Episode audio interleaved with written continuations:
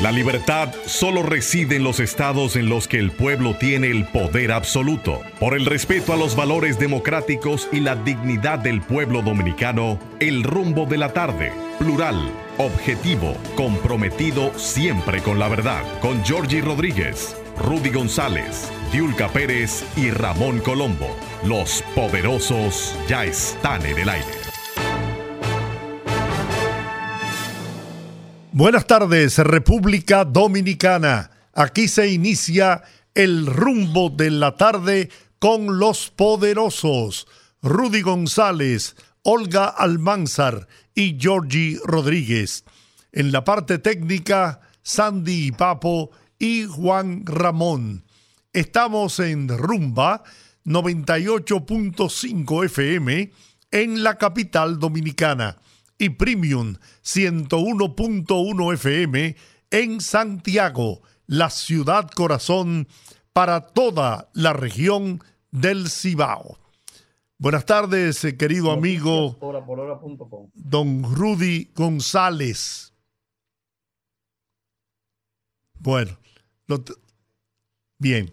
Bueno, miren, eh, eh, Olga no estará hoy con nosotros en virtud de que tiene eh, compromisos personales y eh, bueno, le, cedimos la tarde de hoy y más aprovechando que don Rudy está, aunque desde su hogar, pero está como nuevo y está eh, participando activamente en este programa El Rumbo de la Tarde. Le damos la bienvenida a don Rudy González.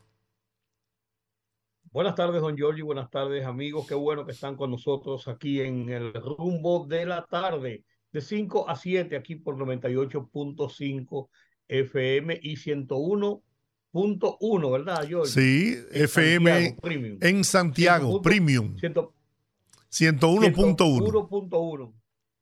Perfecto. Mira, no se me olvida, yo soy muy, muy, muy. Óigame, lo, lo, lo vi, lo vi ahí muy estribado en un sillón de una peluquería, usted como que tiene un aire nuevo, no sé qué es lo que está pasando ahí. Georgie, Georgie, seguí tu consejo, decidí zapatearme. Así es. Al paso, pero zapatearme, porque la verdad es que los procesos de recuperación de salud eh, son a veces muy lentos y no solamente lentos. Ellos tienen que ser así porque deben ser cuidadosos. Claro. Pero además de eso son eh, para uno, gente como nosotros que está acostumbrado al día a día en la calle, en las reuniones, en una multiplicidad de compromisos, eh, pasarse eh, muchos días en, en, la casa, tranquilo, viendo televisión, viendo el internet, viendo algunas cosas, uno se va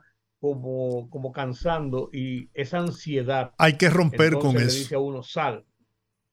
Así es. Eh, aproveché esta mañana que debía hacerme unos análisis para mi cita del viernes, eh, ya con los médicos para, para una evaluación final del proceso de, de la cirugía a que fui sometido y entonces aproveché y salí temprano porque hay que ir en ayuna tempranito y digo a las 8 llamé al, peluquero que me recorta, ¿y qué tú estás? Me dice, llegando a la barbería, ahora, ¿tiene gente allá? No, tengo una gente como a las nueve y media. Digo, voy a pasar por allá entonces. Y todavía a, a, a pleitos y a, regañadientes de, de doña Ingrid. De la jefa. Eh, le dije, llévame allá, porque claro que sí, andaba con ella. Y llegué, me senté y ah, vamos, recórtame un poco y emparejame un poco esa barba y ese bigote y eso. Y, y la pasé bien ahí, la pasé bien ahí un rato, eh, media hora, 45 minutos, pero ya uno se siente que se va incorporando. Se está reintegrando a la vida, normal. Qué bueno, sí, a la, a la, vida, a la vida regular, a la cotidianidad, como, como decimos. Y esa, esa es la idea. También eso ayuda mucho en los procesos de recuperación cuando uno se va sintiendo ya que está eh, integrándose a la normalidad que uno tenía previo al episodio. Eso, pues, eso, eh, esa reanimación que uno recibe cuando ya ve que se está reinsertando en la vida cotidiana, pues contribuye a uno eh, superar con mayor seguridad, pero rapidez el periodo postoperatorio, que no debe de dejar de tener las medidas de cuidado del lugar, pero sí eh, tomando ya tu aire de, volver a, a, lo que es normal, a tu diario vivir. Esa es la idea, esa es la idea. Bueno, pues, don Rudy, déjeme, ha sido interesante, don déjeme decirle algo. La República Dominicana concederá la ciudadanía al escritor peruano Mario Vargas Llosa, Premio Nobel de Literatura, según anunció hoy el presidente de la República, Luis Abinader. Dijo el presidente que el laureado escritor ha decidido pasar gran parte de su tiempo en la República Dominicana. Yo, dijo el presidente, le he pedido que acepte la ciudadanía dominicana y él ha aceptado esa ciudadanía. Eh, esto fue en el Palacio Nacional. Vargas Llosa dijo, después de las palabras del presidente, que le gustaría mucho pasar largas temporadas en la República Dominicana. Creo que República Dominicana va en la buena dirección y es un buen ejemplo para América Latina. Dijo además, que América Latina atraviesa uno de los momentos más difíciles y que probablemente en la historia no hay un momento tan complicado como el que está atravesando la América Morena. Y yo me alegro mucho de que la República Dominicana, con su gobierno inteligente, sensato, haya promovido a este país. Creo que es un ejemplo de los problemas que tienen una solución y me encantaría ya que he pasado algunos momentos difíciles en la República Dominicana, pasar también un periodo de exaltación y de verdadera realización. ¿Qué le parece?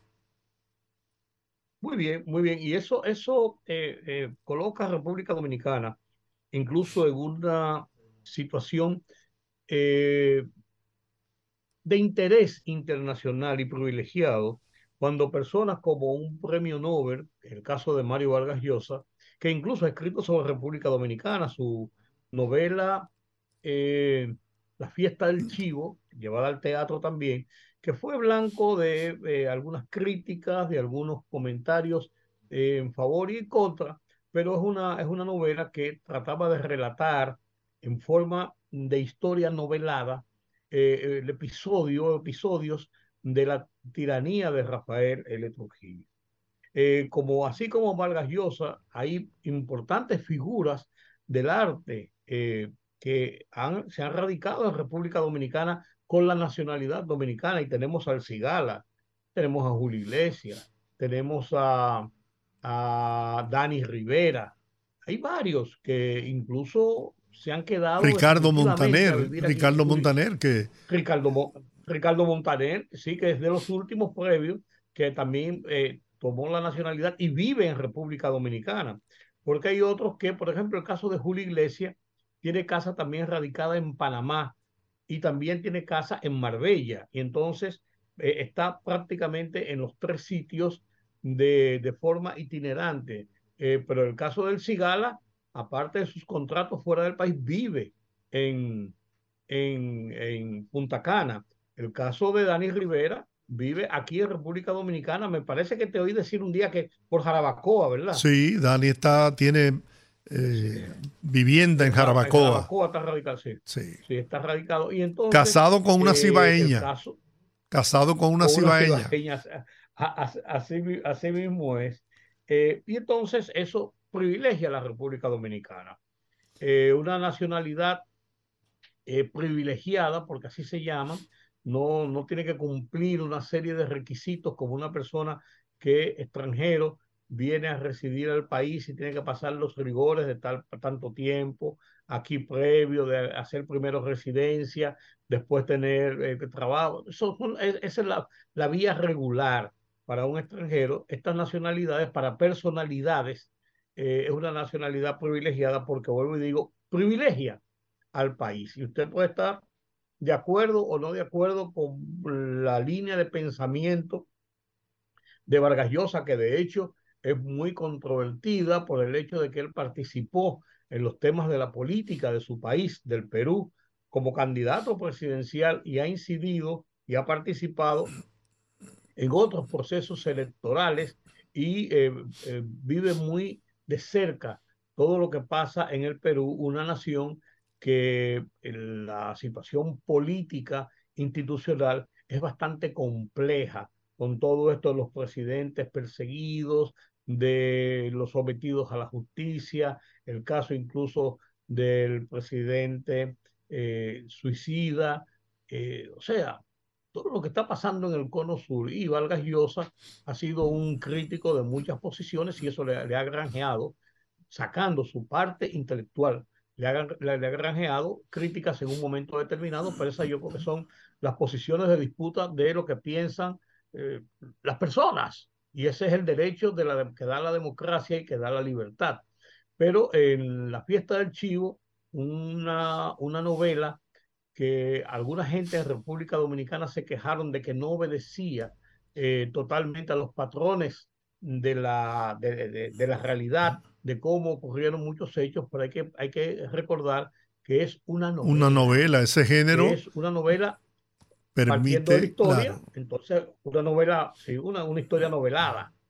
Entonces, eh, eso le permite ciertas licencias sí. y fue llevada al cine y, y eh, no cabe dudas el que tenga dudas, yo creo que yo me aparto, pero no, no, no comulgo con alguna persona que pueda pensar que Vargas Llosa como escritor es cualquier cosa. Mm. Es un premio Nobel. Sí, es señor. un premio Nobel de literatura. Y, una, y por tanto, un premio Nobel de literatura de América Latina. Una honra para el continente latinoamericano y para las letras en español en, en, en, en, castellano, en, un, en una prosa muy, muy limpia, muy buena. Ah, que si tiene un hijo que estaba metido en el, que estaba en el tema de, de los derechos de los, de los inmigrantes y fue comisionado del ACNUR y dijo eso, eso es otra cosa. O sea, Además, eso no es responsabilidad de, de Mario Vargas Llosa. Claro, claro, claro, claro. Lo que te quiero decir, cuando usted trata de enjuiciar personalidades de esa naturaleza. Usted tiene que, que tiene tantas, tantas aristas su vida, usted tiene que saber deslindar un campo del otro. Yo creo que es un privilegio para la República Dominicana que Mario Vargas Llosa haya sido distinguido con la nacionalidad privilegiada de la República Dominicana. Él eh, mantiene residencia en España. Es donde vive actualmente. Sí, sí, sí, sí, sí. Y sí, sí, sí. dice estuvo, que... Estuvo viviendo mucho tiempo en Londres sí. y, después, y después bajó a España. Mudó a España. Y es una honra para el país que una figura de esa estatura pues eh, acepte y se convierta en ciudadano dominicano. Además de que nos, nos coloca claro sí. en, en, los primeros eh, lugares para, en cuanto se refiere a que figuras como él, eh, pues están atraídos por lo que hoy es la República Dominicana. No hay dudas. Totalmente Mire, acuerdo. Señor acuerdo, González, el aspirante presidencial del Partido de la Liberación Dominicana, Abel Martínez, entregó hoy al vocero del bloque de diputados del PLD, Juan Julio Campos, un proyecto de ley que contempla la eliminación del pago del anticipo del impuesto a la renta. Dice Abel Martínez, hemos podido palpar las penurias que están pasando los microempresarios, los empresarios, emprendedores que tienen que pagar el anticipo. Dijo que esto ahoga a las empresas y bloquea el desarrollo. Bueno, ¿qué le parece? Mira, eh, hay que ver eso. ¿Desde, cuándo, desde cuándo se paga el anticipo? Desde el 2004, 2005, pero hace mucho tiempo que se paga el anticipo. Eh, el, tema, el tema está en esto, en que el anticipo fue un impuesto transitorio. Sí. Un impuesto transitorio que se quedó para siempre. Pero Como todo, como todo. los gobiernos, claro, el, que los impuestos que se ponen, Georgie, no se quitan. En los gobiernos de- en que Abel Martínez era, era dirigente del partido oficial en ese momento, no se hizo nada en ese sentido, aunque muchas veces se abogó por la eliminación de ese impuesto. Pero fíjate que el, el proyecto, según vi así, no tengo el texto en las manos, está tratando de que se elimine el anticipo, por lo menos para los empresarios que reportan actividades y ganancias sobre hasta los 8, mil, 8 millones de pesos. O sea, no es para todo el, el, el rango de, el, de, la vida empresarial en República Dominicana. Yo creo que es un impuesto odioso por lo siguiente.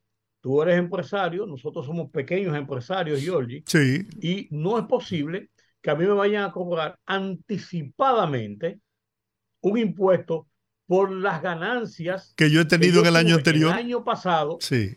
El año pasado y que se proyecta que yo puedo tener este año y cuando te cae arriba la, eh, la, la, la, quiebra o la baja de producción o una situación X o Z que tu, que tu negocio disminuye, de todas maneras te, te cobran el impuesto. Es una situación compleja porque el Estado ya asumió el cobro de ese anticipo como parte de la proyección de los ingresos que va a recibir en el año. Claro, y claro. sobre la base de los ingresos es que se estructura el presupuesto. Así es, es, es, conflictivo para el gobierno. Yo lo que creo es que debe, el gobierno debe desmontar definitivamente, el gobierno que sea, desmontar definitivamente un impuesto que es injusto. Eso es como, eso es como la prisión preventiva. Eso es como la prisión preventiva de primera orden, que te meten preso a ver si te condenan. Y si no te condenan y te, y, te liberan porque tú, eres, porque tú eres inocente, bueno, ya tú pagaste eso. Pues, por lo de ñapa, por si algún día viola una luz roja. Por Dios. La, las cosas no pueden ser así. Las sociedades organizadas tienen que tener una organización que vaya de acuerdo con la realidad, porque de otro modo, muchas veces, y muchos empresarios, por ejemplo, pequeños y medianos, tienen una, una eh, en ese pago impositivo, tienen una multa, por así decirlo, que los obliga a ellos a buscar la forma de tener los ingresos que están previendo para poder cubrir esa parte que anticipan al, al, al Estado, al fisco. Eh, yo creo que el proyecto tiene sentido. Si está siendo eh, presentado como como un punto de aprovechamiento político, de oferta política, de electoral. Eso, eso es otra cosa. Sí, el, claro, de política electoral. Eso es otra cosa, pero la realidad, la realidad es que es un impuesto odioso. No, pero es que un desde. impuesto odioso que hace mucho tiempo. Desde hace mucho tiempo, como tú señalas, el país ha venido reclamando la eliminación del anticipo, porque es que yo no, de, no debo ni puedo pagar impuestos porque se proyecte para el año siguiente lo que yo me gané en este año. Eso es un absurdo. Claro. Totalmente claro. un absurdo. Claro. Ahora bien, para desmontar eso hay que estar consciente de que tiene que producirse una reforma tributaria, porque como señalaste con mucho acierto, ya eso forma parte de los ingresos que contempla el gobierno para el presupuesto del año 2023 y, y, y para el 2024. Claro. Entonces, tiene que haber un consenso de todas las fuerzas de la nación, política, empresarial, de, de toda índole, para poder llegar a la conclusión y al resultado de que se produzca una justa transformación en el, el tema de la reforma eh, tributaria para que el, el, país, el gobierno, tenga los recursos con que dar respuesta a las necesidades del pueblo dominicano. Porque si por un lado tú le quitas los ingresos y por otro lado el país, el pueblo, donde quiera que llega el presidente, le pide obras y le pide carreteras y le pide hospitales y con, toda, con todo el derecho y justa razón, pero de dónde el gobierno va a sacar recursos para poder satisfacer mínimamente las exigencias del pueblo dominicano. Y yo me voy más lejos. Totalmente de acuerdo. ¿Dónde estaba Abel Martínez, que fue presidente de la Cámara de Diputados en más de dos, tres, cuatro periodos, que ahora es cuando se le ocurre eh, presentar esta propuesta que, como tú muy bien dices, estoy de acuerdo. Yo creo que eso hay que desmontarlo. como hay que desmontar el pago del ITEVIS por la facturación y no por el cobro. Claro, no, por lo percibido, claro. Eh, eso es una. esto, eso también es otra barbaridad. Una locura. Una locura. Una locura. incluso para los que hacen negocio con el propio Estado. Sí. Hacer negocio con el gobierno, facturas mensualmente, el gobierno te paga los seis meses. Y, con suerte. Tienes suerte, te paga los seis meses. Pero que digo, cuando tienes suerte, te paga los seis meses, pero ya mensualmente tú tienes que ir pagando el 18% más el 10% si eres, si eres eh, eh, persona eh, física. Jurídico directamente. Persona física no, no, no, no empresarial. Tienes que ir pagando eso. Pero después de eso, el gobierno no te acepta esos pagos, o sea, la factura que tú hiciste, esos pagos, como, como eh, amortización a esos, a esas facturas que tú hiciste. Los impuestos tienen que ser, eh, usted facturó, tiene que pagar y después cuando usted pueda, cuando, eh, si, cobra, si cobra, lo felicito, recuperó su dinero. Que muchas veces nosotros que, que vivimos de la publicidad sabemos muy bien y nos da, eso nos da en la madre, como diría el pueblo, en la madre. A veces uno tiene que pagar. es injusto. Injusto totalmente. Totalmente injusto. Injusto, muy injusto. Bueno, vamos a, vamos a esperar que, Y, yo, y, yo, y yo te digo que eh, puede ser un proyecto que podamos verlo en el ámbito de la oportunidad político-electoral.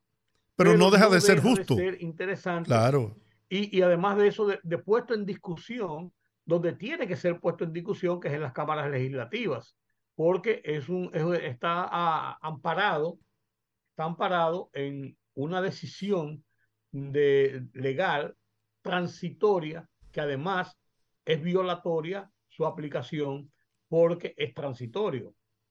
Yo no sé cómo, cómo no, se ha, no se ha llevado eso a, ante el Tribunal Superior Administrativo y o ante el Tribunal Constitucional en un momento determinado, porque es un pago obligatorio que hace el Estado, y te lo hace el Estado, y si tú no pagas tienes problemas. O sea, te bloquean eh, eh, los sistemas de pago.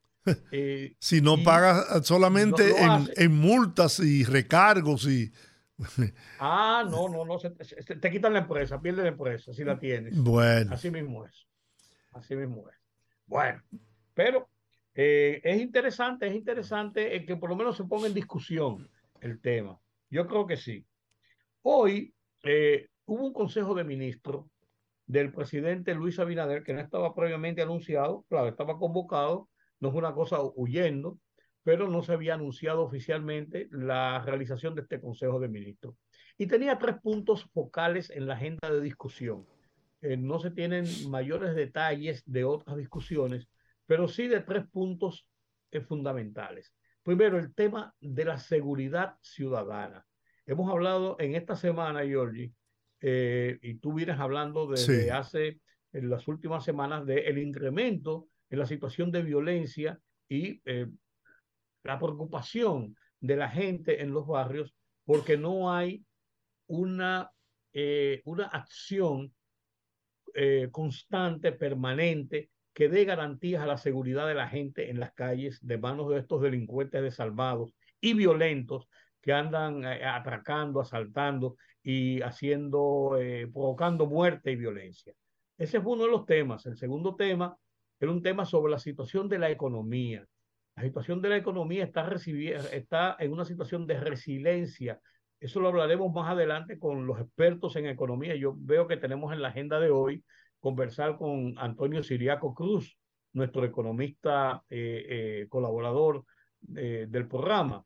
Y el tercer tema fue el relativo a desarrollar programas de reforestación que permitan garantizar la repoblación de, de boscosa de nuestro país, dado los problemas que está causando la sequía y los problemas que, que generan frecuentemente incendios forestales y además de eso el, el, conuquismo. Entonces son, fueron tres temas centrales que se trató.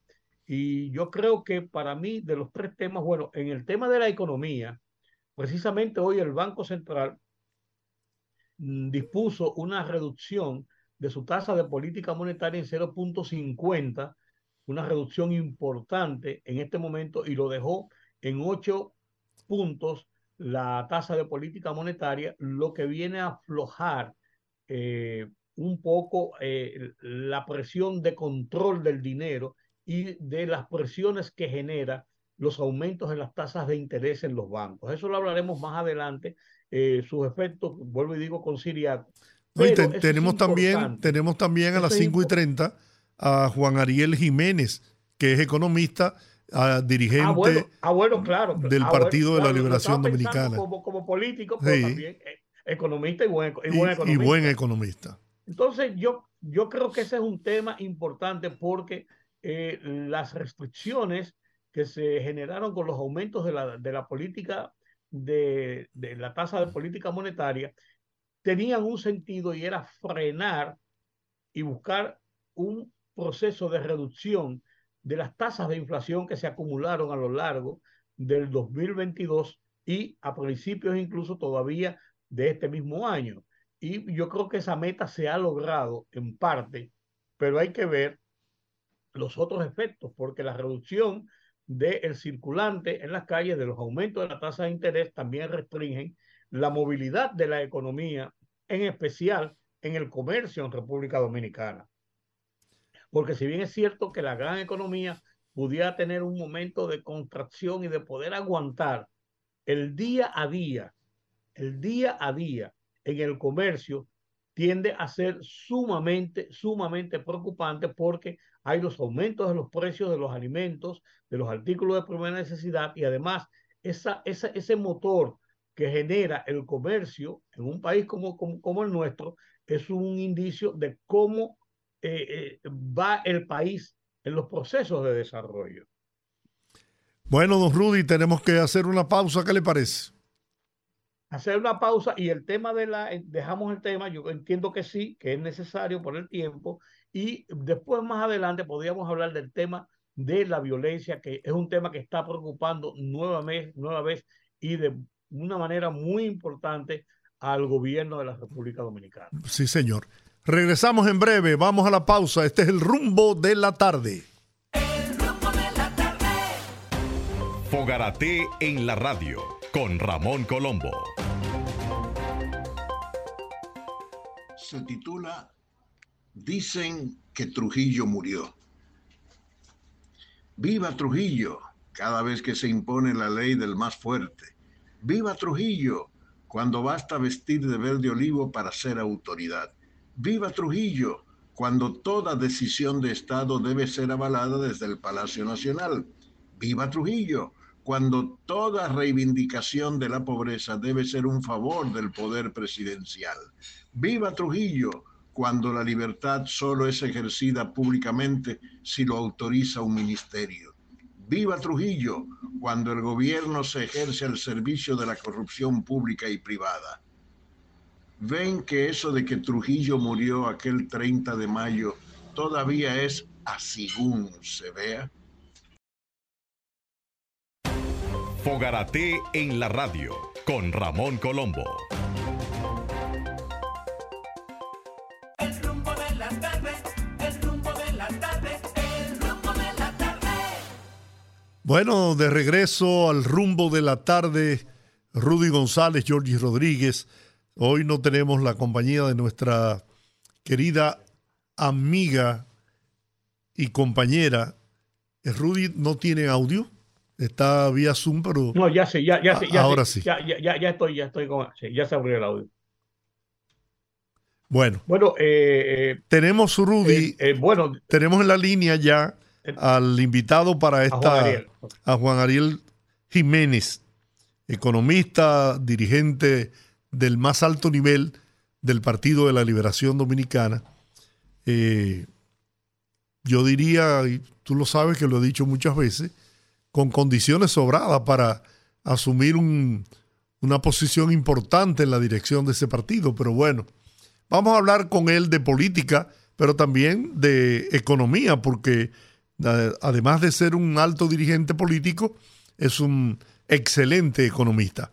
Juan Ariel, buenas tardes. Gracias por aceptar nuestra invitación. Buenas tardes. De verdad que siempre es un placer compartir con ustedes. bien. Rudy.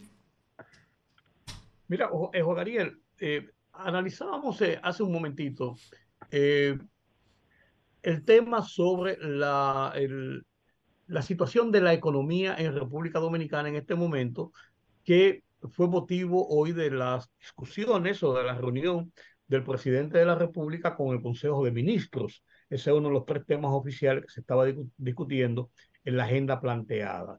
Y eh, concomitantemente con eso eh, se anunció la reducción de la tasa de política monetaria en 0.50, eh, indicando el Banco Central que esto, aunque la situación de la, de la economía no está en su mejor situación, se ha logrado el porqué de los aumentos que fue frenar la tasa de inflación y frenarlo y comenzar hacia la baja y que esto se ha logrado, entonces vamos a seguir lidiando con los mismos problemas. Hay quienes hablan incluso de que estamos en un momento de cierta resiliencia de la economía. Yo no sé los términos muy bien, si son correctos y claros. Ustedes los economistas nos pueden ayudar con esto. Bueno, les comento, la economía dominicana está muy rezagada. De hecho, el crecimiento en este cuatrimestre que recién se acaba de publicar, estamos hablando de apenas superior al 1%. Este es posiblemente el cuatrimestre de mayor rezago en la actividad económica, quitando, por supuesto, las crisis de COVID y la crisis de la crisis bancaria 2003-2004. O sea que la economía está bastante rezagada. Y eso lo sabe cada familia dominicana que ve aumentar los precios y no ve un incremento en sus ingresos. Lo sabe cada joven que está buscando trabajo y no lo consigue. Entonces, eso se ha sentido. Eso se explica por varias razones, entre ellas los aumentos tan fuertes de la tasa de interés que venía realizando el Banco Central, que llevó a que muchos sectores como construcción se frenaran de golpe. En ese sentido, pues hay preocupación en el gobierno y en muchos agentes económicos de el bajo dinamismo de la economía. El Banco Central ha reaccionado bajando la tasa de interés en 50 puntos básicos, es decir, si anteriormente estaba en 8.5% la tasa de referencia, hoy la bajó a 8%. Eso es lo que significa bajar 50 puntos básicos. Esta es una medida valiente. Digo valiente porque Estados Unidos continúa aumentando sus tasas de interés y República Dominicana ya le está bajando. Entonces, cuando se va cerrando el diferencial de tasas, eso produce devaluación. ¿Por qué? Porque las personas piensan, miren, yo puedo invertir en República Dominicana en pesos a esta tasa, que va bajando, pero puedo invertir en otros países en una moneda fuerte, economía mucho más sólida a una tasa que va aumentando y eso lleva a que volvamos a un proceso de dolarización de los ahorros. Por eso digo que es una medida bastante valiente porque siento que está tomando el riesgo de que se generen presiones de devaluación del peso dominicano. Eso ¿Cuál sería la solución entonces? Sí, ¿cuál es la solución? Porque definitivamente esto contribuye también a que la inflación esté cediendo, ¿no? Y llegando incluso antes de lo que habían proyectado las autoridades monetarias a niveles normales, los niveles tradicionales que hemos tenido eh, de inflación, cuatro, eh, aproximadamente entre un 4 a un 5%. Y eso eh, también es importante porque tenderá, me imagino yo, ¿no?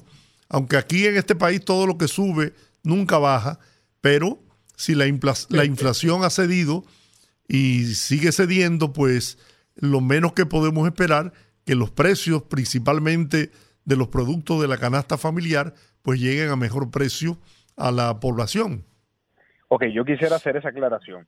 Que baje la inflación no quiere decir que van a bajar los precios cuando el Banco Central y los mm. economistas hablamos de que está bajando la inflación o que está cediendo la inflación, lo que se está diciendo es los precios seguirán aumentando, pero no tan rápido.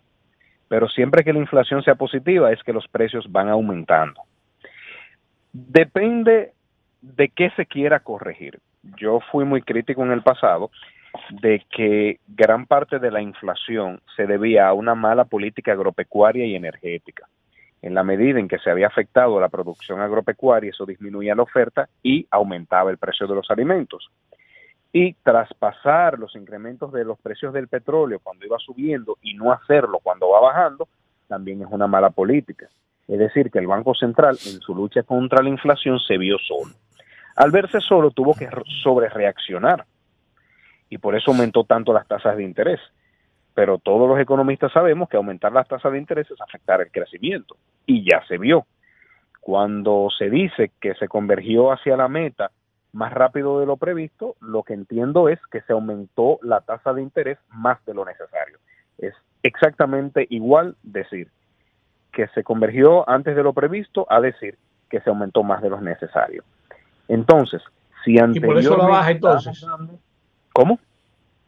y por eso la y por eso la baja entonces. Exactamente, porque me excedí demasiado en el pasado, ahora debo corregir. El problema es que cuando se hace la corrección ahora coincide con un proceso de incremento de tasas en los Estados Unidos. Y cuando en Estados Unidos aumenta la tasa y aquí baja, eso da presión de devaluación. Bueno, nosotros fuimos el, eh, de, los de, los primeros en, un momento de apreciación. En adoptar medidas eh, monetarias, ¿no? Eh, tendiente a incrementar las tasas de interés, incluso antes que los Estados Unidos.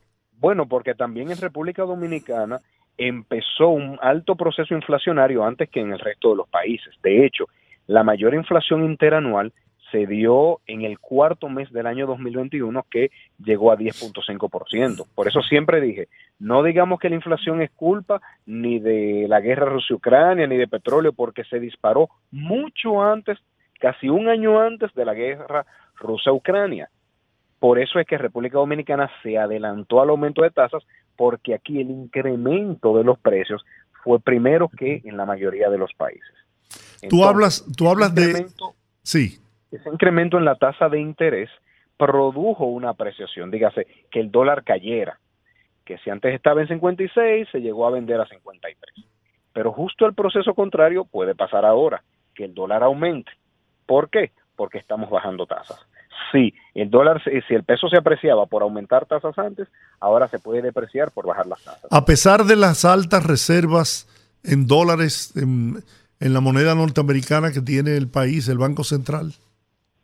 Lo que pasa es que las altas reservas en dólares no es más que el reflejo del alto endeudamiento externo que ha llevado este gobierno. Ustedes saben que solamente en emisión de bonos soberanos llevan más de 8 mil millones de dólares. Eso es dinero que cuando entra al país fortalece las reservas del Banco Central. Pero también las divisas, eh, las remesas, perdón, se han incrementado con relación a, a todos los periodos anteriores. Sí, las remesas se han aumentado, pero el mayor aumento de las remesas se dio en el año 2020. Entonces, el, aunque las remesas se mantienen altas, como incremento fue en el año 2020 e inicios del año 2021. O sea que el, el incremento en las reservas internacionales más que nada se explica por un endeudamiento externo. Además, debo decir que la recuperación, por ejemplo, del turismo, de las exportaciones, que sí ha ocurrido y, y es positivo este gobierno, pero eso también estaba financiando una factura petrolera más alta. Claro, pero... Entonces, entonces Juan Ariel... Ah, no, eh, sigue yo, no, no, sigue, No, yo quería, yo, yo quería preguntar ahí mismo, entonces, ¿por qué el anuncio del gobierno, del Banco Central específicamente, de que acudió al mercado de divisas y adquirió unos mil y tantos millones de dólares en divisas ¿Cuál era el propósito entonces de eso? Evitar que ese dinero estuviera, eh, eh, sacar dinero de, circulación para convertirlo en divisa y, cuál era el motivo, cuál era, cuál era el sentido. Mantener eh, baja, o sea, la apreciación del peso dominicano. No, al contrario. cuando se aumenta tanto la tasa de interés, empieza a llegar mucho dinero del exterior porque los instrumentos de República Dominicana son más atractivos. O sea, si en República Dominicana están pagando tanto, vámonos todos a comprar instrumentos dominicanos. Entonces se especifica la deuda, por así decirlo, o sea, se torna en peso. Mm. Eso quiere decir que la gente está vendiendo dólares. Mira, si yo antes tenía un instrumento en dólares, ahora no lo quiero, porque lo quiero en pesos, que las tasas están buenas. Entonces el Banco Central, como los agentes económicos no están queriendo los pesos, perdón, los dólares, pasa a comprar esos dólares y eso fortalece las reservas. Eso es algo que ha ocurrido siempre y ahora puede pasar justo lo contrario, que los agentes económicos empiecen a buscar dólares por la baja en la tasa de interés en pesos y el Banco Central tenga que vender reservas. ¿Qué, qué solución? ¿En, cuánto puede, en cuánto puede afectar esta, esta reducción de 0.50, o sea, de 0.5 en cuanto a lo que son los niveles de tasa de interés bancario en este momento? Tarda tiempo, tarda tiempo porque las medidas del Banco Central tienen lo que se llama un rezago, o sea que tienen un tiempo, un periodo para que los bancos empiecen a reflejar en sus préstamos esa reducción de la tasa. Eso tarda varios meses. Y al final que esa reducción termine incidiendo en la inversión, incentivando a que las empresas construyan más, ese periodo de tiempo normalmente es un año. Pero tú hacías referencia al tema de la construcción, de la industria de la construcción, que ciertamente se ha reducido considerablemente, de manera muy considerable. Pero yo me pregunto, ¿acaso eso es producto de la, no es producto de la inflación, del incremento en el precio de los materiales de construcción que dispararon los precios de, la, de las propiedades de las construcciones nuevas? Una combinación de ambas cosas. Una combinación del aumento de tasas y una combinación del aumento de los costos de construcción, efectivamente. ¿Y qué solución eh, tú como economista le hubieras dado al tema de los combustibles y de la energía eléctrica? Porque esa es una de las causas por las cuales el gobierno ha tenido que recurrir a, a préstamos eh, internacionales, ¿no? Depende, depende. El gobierno ha dicho que los préstamos han sido por el COVID. Yo digo que eso no es cierto. Si la deuda ha aumentado más de 23 mil millones de dólares, la deuda del sector público consolidado, en estos dos años y medio de gobierno, apenas 510 millones han sido usados en COVID. Entonces, en salud COVID. Entonces, no se puede explicar por eso. De igual forma, cuando se dice de los subsidios que se está teniendo, eso no llega a 3 mil millones de dólares. Entonces, hay que reconocer que el gobierno está utilizando mucho de ese endeudamiento para gasto corriente. Es la primera vez desde inicio de los años 70 que un gobierno usa dinero del endeudamiento para pagar gasto corriente. Y digo que es la primera vez porque anteriormente se han tenido precios del petróleo mucho más altos. Señores, tenemos que saber que este periodo de Luis Abinader, el precio promedio del petróleo ha sido 75 dólares. Fue una semana que subió a 115 dólares. Mientras que los dos años y medio de Danilo, los primeros dos años y medio, el precio promedio del petróleo fue 93 dólares. O sea, tanto Danilo como Lionel enfrentaron precios del petróleo mucho más altos de lo que lo ha enfrentado Luis Abinader y no hubo necesidad de tan Pero no tenían el rezago de la pandemia, los estragos de la pandemia. Pero, pero los estragos de la pandemia lo que hicieron fue que disminuyeran los precios al inicio. Ustedes recordarán que el precio del petróleo llegó a casi cero. Entonces, no se puede culpar a todo la pandemia porque los economistas tenemos que ver el mecanismo de transmisión. Entonces, ya una economía que el mismo gobierno dice que en el 2021 estaba por encima del 2019, el mismo gobierno está diciendo que ya se recuperó en el 2021 y es en ese año que se da el mayor endeudamiento. Entonces, no podemos culpar por todo a la pandemia si ya la economía en el 21 se había recuperado, más que recuperado. Bueno, ¿qué políticas? Juan Ariel, ah, ah, bueno, yo iba a pasar a No, no, dale, dale. continúa. No, dale. no, no, lo que pasa es que Juan, Juan Ariel hizo una declaración política eh, respondiendo a una declaración política del presidente de la República en el tema educación. Oigan, oigan, oigan, qué, oigan qué, qué ensalada ahí hicieron entre Juan Ariel, el presidente, y educación. Eh, el presidente criticó duramente los paros y las, las acciones de la ADP y dijo que no debía politizarse el tema de la educación en República Dominicana, en una clara referencia, una clara referencia primero a que ha sido usado algunas, algunas situaciones mm, para criticar al gobierno de parte de sectores de la oposición y yo lo veo también directamente en el tema de que el profesor Hidalgo, que es el secretario general de la ADP, es un miembro del PLD y además de eso incluso diputado por el PLD. Entonces, eh, las declaraciones de Juan Ariel fueron una de, unas declaraciones a título de partido o a título de dirigente político de la oposición. Varias cosas. Lo primero, Eduardo Hidalgo a nadie le hizo más huelgas que a Danilo. ¿eh? Nosotros podemos recordar que a pesar de que en el gobierno de Danilo se aumentaban año por año los salarios de los maestros, Eduardo Hidalgo estaba haciéndole huelga a su propio gobierno todos los días en la calle. ¿Por qué? Porque es un comportamiento sindical. No podemos asumir que es un tema político, porque de igual forma los gremios de salud están protestando. ¿Y qué están diciendo, señores? Con una inflación tan alta, así como el gobierno anuncia el aumento de los salarios mínimos, que a nosotros nos aumenten los sueldos. Entonces, eso es algo gremial, no de ningún partido. Que yo no coincida y soy muy crítico de afectar servicios públicos con huelgas. Yo creo que se puede y se tiene derecho a huelga, pero se deben realizar en horarios que no afecten el servicio público. De todas formas, cuando el presidente Luis Abinader dice que saquemos la política del sistema educativo, yo insisto que él debió decírselo a sus funcionarios, porque fue su anterior ministro de Educación que destituyó a directores regionales y distritales que ganaron un concurso y los sustituyó por gente que se nombraron a dedo. Fue su anterior ministro de Educación que decidió mantener las aulas cerradas cuando todo el mundo en este país estaba abriendo bares, restaurantes, discotecas, y toda la literatura decía, abran las aulas.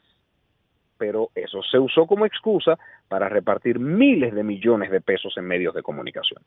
Es su actual ministro de Educación y su actual ministro de Educación Superior que han decidido reformar la normativa de formación docente para volver al modelo anterior donde aquí hay docentes que se forman los fines de semana. Es este ministro de Educación que ha nombrado subdirectores y técnicos sin concurso. Entonces, eso es politizar el sistema y a sus funcionarios actuales y pasados es que él debe decirle que dejen de lado los intereses particulares, sectoriales y la política del sistema educativo. Bien. ¿Es una posición del partido o una posición del dirigente Juan Ariel eh, Jiménez? es una posición de Juan Ariel Jiménez. Las posiciones del partido se fijan en las reuniones del comité político. Esas son declaraciones mías a título personal. No, no, sí, lo quería, lo quería consignar, lo quería consignar porque no he visto una posición, eh, precisamente, no había visto una posición del partido como tal en ese sentido, con esa contundencia, y siendo tú uno de los voceros del partido, vicepresidente por demás, eh, eh, quería saber porque esto se está configurando en que todo lo que se produce en el entorno de la oposición y el gobierno en un momento determinado tiene ya un matiz político electoral, porque estamos en un proceso electoral que no podemos desvincular de ninguna de las situaciones que pasan en el país. Y la situación social, por ejemplo, que genera las acciones de los profesores y de la ADP, en este caso específicamente, más que de los profesores, diría yo, va a tener un componente de reflejo en la disputa electoral que se, que se avecina. Sí, pero eso es consistente con algo que he venido haciendo desde el principio. Yo he sido muy crítico a que se mantengan las aulas cerradas desde el principio. Duré meses sistemáticamente criticando. He sido muy crítico, claro, he sido muy crítico del desmantelamiento del programa de docentes de excelencia y directores de excelencia de que se reforme la normativa 0915. Y lo he sido en medios públicos, lo he sido en mis redes sociales, o sea, yo no estoy diciendo nada nuevo. No lo estoy diciendo porque se le quiera sacar un provecho político, lo estoy diciendo bajo la plena convicción técnica de que la única forma de que los estudiantes aprendan es teniendo buenos docentes y buenos directores. Y por eso lo he criticado desde el principio. Pasando a otro tema, ya en tu condición de vicepresidente del PLD, ¿qué está pasando en el Partido de la Liberación Dominicana? El presidente Medina ha dicho que no hay problemas, sin embargo, asoman en los medios de comunicación declaraciones contradictorias de altos dirigentes de ese partido, eh, Mariotti, secretario general, eh, Francisco Javier García, por otro lado, el mismo Abel Martínez, eh, candidato a la presidencia de la República, tienen posiciones distintas en cuanto al, al tema de la participación del PLD en las elecciones. Unos propician eh, el que se realicen pactos, acuerdos electorales, alianzas, otros dicen que no hay posibilidad de alianza en específicamente con la fuerza del pueblo. ¿En qué, en cuál de esas líneas tú te ubicarías? Bueno, como ustedes sabrán, cualquier organización grande, y el PLD es una organización política muy grande, tiene diversidad de pensamiento. Y eso es sano, eso es bueno. Claro, eso es democracia. temas, claro, para todos los temas que nos podamos imaginar, en el PLD hay diferencia de criterios. Ahora, debo aquí ser autocrítico con mi partido y decir que estamos abandonando la disciplina de que esas discusiones se dan en el seno del partido. La discusión sobre alianza o no alianza, o cuándo la alianza, en qué nivel es la alianza, es una discusión que se debe dar en el seno del comité político. Entonces yo quisiera acogerme a esa disciplina que tradicionalmente ha caracterizado el PLD y yo mi posición la fijaré en la reunión del comité político donde ese tema se discuta. Una vez se discute el tema y se toma una decisión, esa será la decisión unánime de todos, porque ese ha sido el centralismo democrático que ha caracterizado la disciplina, el orden del PLD. Bueno, yo creo que respetamos esa posición tuya y, y es muy inteligente. Además de eso, yo creo que sí, que los partidos políticos, no solo el PLD, todos deberían tratar los temas de esa naturaleza que pudieran afectar, como en, este caso está afectando la imagen del PLD en las estructuras internas de dirección. Creo que eh, lo, lo, estás haciendo muy bien. Muchísimas gracias. A mí eh, me de verdad que he sido en ocasiones hasta defensor tuyo y quizás hemos tenido la oportunidad de vernos un, par de veces. Eh, no tenemos ningún tipo de relación de amistad, pero sí te veo con todas las calidades, condiciones para tener una posición importante en la dirección del PLD. Los partidos tienen que renovarse y, si no lo hacen, pues están condenados al fracaso eh, político electoral. Tú no tienes eh, en tu proyecto de vida como político el poder aspirar a, a la dirección, por ejemplo, del PLD? Mi, bueno, primero agradecer su valoración y espero en Dios nunca decepcionarlo y esforzarme cada día para ganarme esa valoración y para hacerlo mejor. Mi único proyecto ahora mismo es el fortalecimiento del PLD y lo es porque estoy convencido de la necesidad de fortalecer los partidos políticos. Por eso ustedes ven que en mis declaraciones no critico personas, no critico organizaciones, yo solo critico políticas públicas y critico decisiones, aunque sean la misma de mi partido. Miren cómo he dicho que tenemos que ser autocríticos, de que estamos eh, olvidándonos de la necesidad de la disciplina en el PLD. Entonces, mi proyecto de vida es ese. Posteriormente, solo Dios sabe cómo las circunstancias cambian y desde qué ámbitos eh, Dios entiende que puedo servirle a mi país, pero ahora mismo es en fortalecimiento de mi partido donde mejor soy un servidor público. Bien, bueno, Rudy. Además, tiene edad, tiene, tiene, tiene edad para esperar. sí, sí. Puede ser paciente. bueno, Juan Ariel, muchas gracias por esta, este tiempo que nos da, esta conversación que yo sé que ha sido interesante para nuestra audiencia. Muchísimas gracias por la llamada, siempre la voz. Bien. bueno, Juan Ariel Jiménez. don Giorgi. Ese, señor, ese joven tiene su cabeza muy bien amueblada. No hay duda, ¿verdad? Además, además no es tremendista, es muy...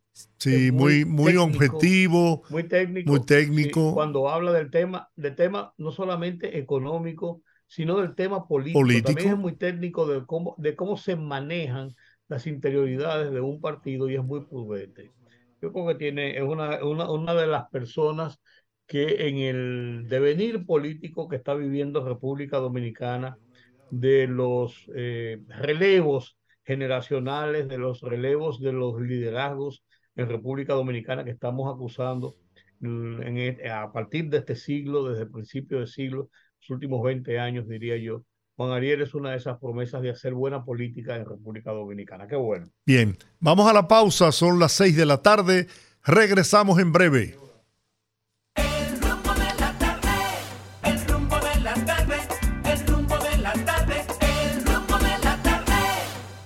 Bien, bueno, Eh, como señalaba Rudy, se celebró en el Palacio Nacional eh, en el día de hoy una reunión del Consejo de Ministros y Directores que eh, el ministro Paliza, ministro administrativo de la presidencia, José Ignacio Paliza, dio declaraciones al, al terminar de esta, de esta reunión y eh, señalaba José Ignacio Paliza que la economía del país disminuyó en los últimos tres meses y sin embargo ha favorecido a bajar los niveles de inflación.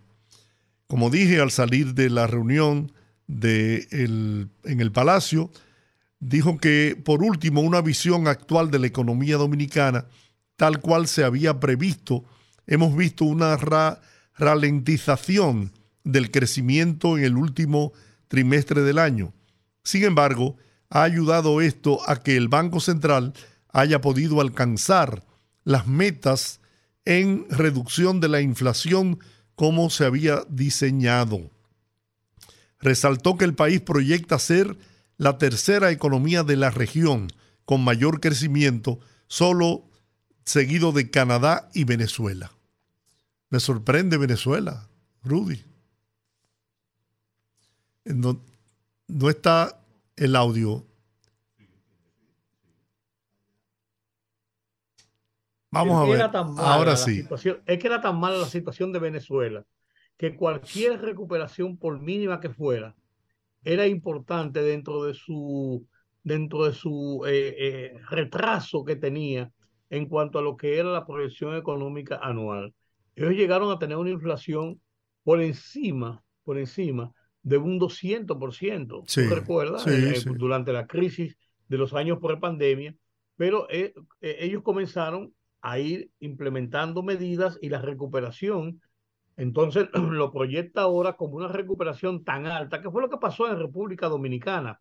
Nosotros que teníamos un, una, una, una, eh, un crecimiento anual tan importante, incluso éramos el primero o el segundo de América Latina, junto con, pegado con Canadá, con Panamá todo el tiempo, que cuando caímos por el tema de la pandemia, nos fuimos por debajo del 0%, y entonces al volver y superar esa, esa, esa, esa, baja por el 0 y crecer un 4 o un 5, se proyectó a un 12 en un momento determinado, porque fue recuperar lo perdido y, volver a los niveles que teníamos previo a la pandemia.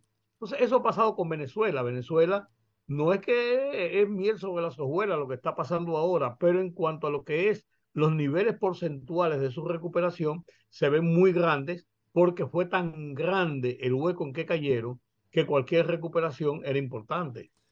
Dijo José Ignacio Paliza, seremos de las economías que más crecerán en la región, con un nivel importante de ponderación del mundo como consecuencia de que hemos, hemos mantenido el nivel de la calificación de riesgo país, manejo de la deuda oportuna, una estabilidad en la prima. Consideró también que estos elementos han tenido estabilidad, que aún en dificultad y la crisis que ha tenido el mundo, República Dominicana tiene un comportamiento a destacar. Con relación a la seguridad ciudadana que comentaba tú al inicio del programa, dijo Paliza que hoy se presentaron los resultados del reciente proyecto La Vuelta al Barrio, del cual no detalló cifras. Pero lo cierto que lo que se percibe... Proyecto de seguridad, el tercer proyecto de seguridad ciudadana de la presente administración. Y entonces hay que, hay que ver los resultados, son lo que, está, lo que se está viendo en la televisión y en los periódicos y en los medios todos los días. Es una situación eh, bastante difícil lo que se está viviendo en los barrios. Eh, ahí vi hoy en la televisión, por ejemplo, un reportaje de que el sector de los alcarrizos está aterrorizado por una ola, una oleada de eh, asaltos y violencia en los últimos días. Y ahí vimos lo que pasó en el kilómetro 14, eh, 15 de la autopista Duarte. Un centro que se llama Plaza del Pollo fue asaltado y previamente el día anterior una farmacia, la GBC, eh, lo habían asaltado y mataron al, al, vigilante para robarle el arma.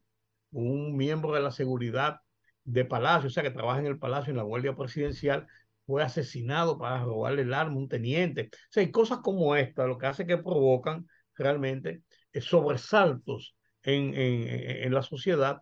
Y por más, yo oí que los niveles de eh, homicidios en la proporción de por cada 100.000 habitantes se encontraba en este momento en alrededor del 14, el 15%, que es una tasa que es alta porque debe ser el 12, un promedio, pero que es alto, pero que está bajo control. Lo pasa que la gente lo que ve a diario le hace sentir que no hay garantías ni seguridad porque vemos todos los días acciones violentas, sumamente violentas de eh, eh, estos grupos, principalmente relacionados con jóvenes.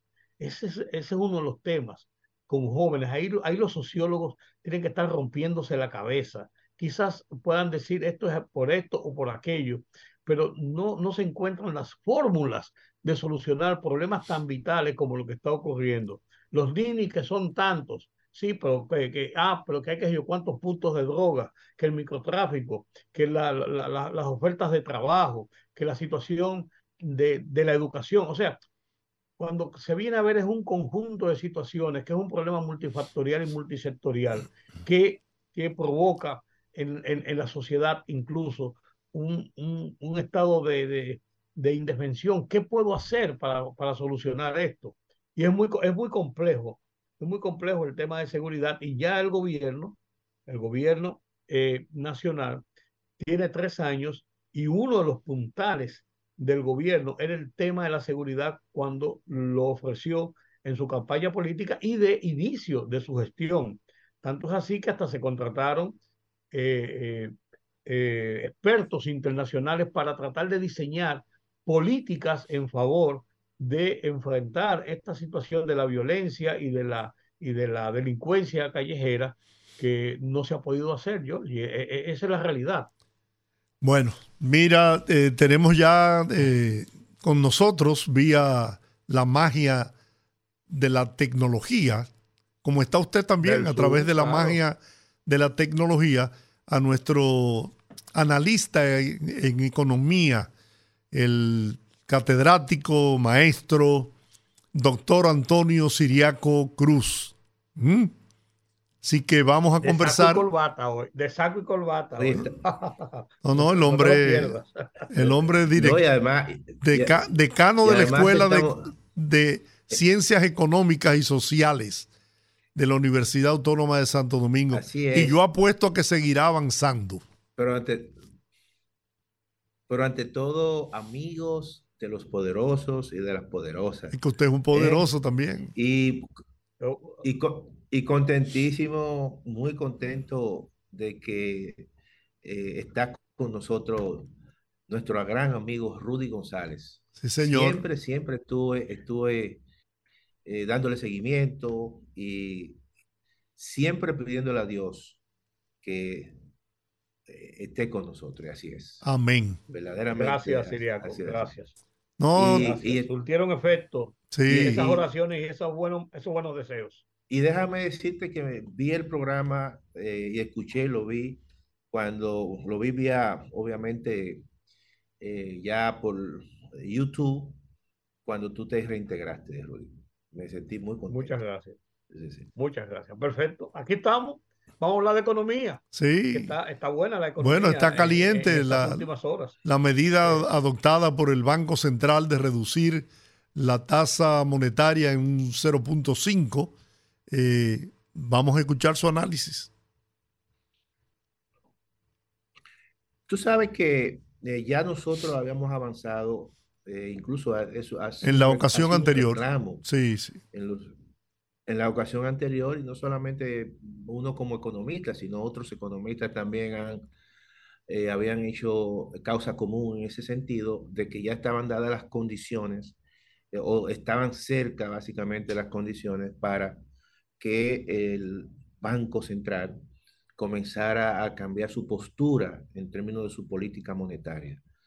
Eh, claramente el banco había venido tomando medidas, pero básicamente para eh, luchar contra la inflación, como han hecho todos los bancos centrales.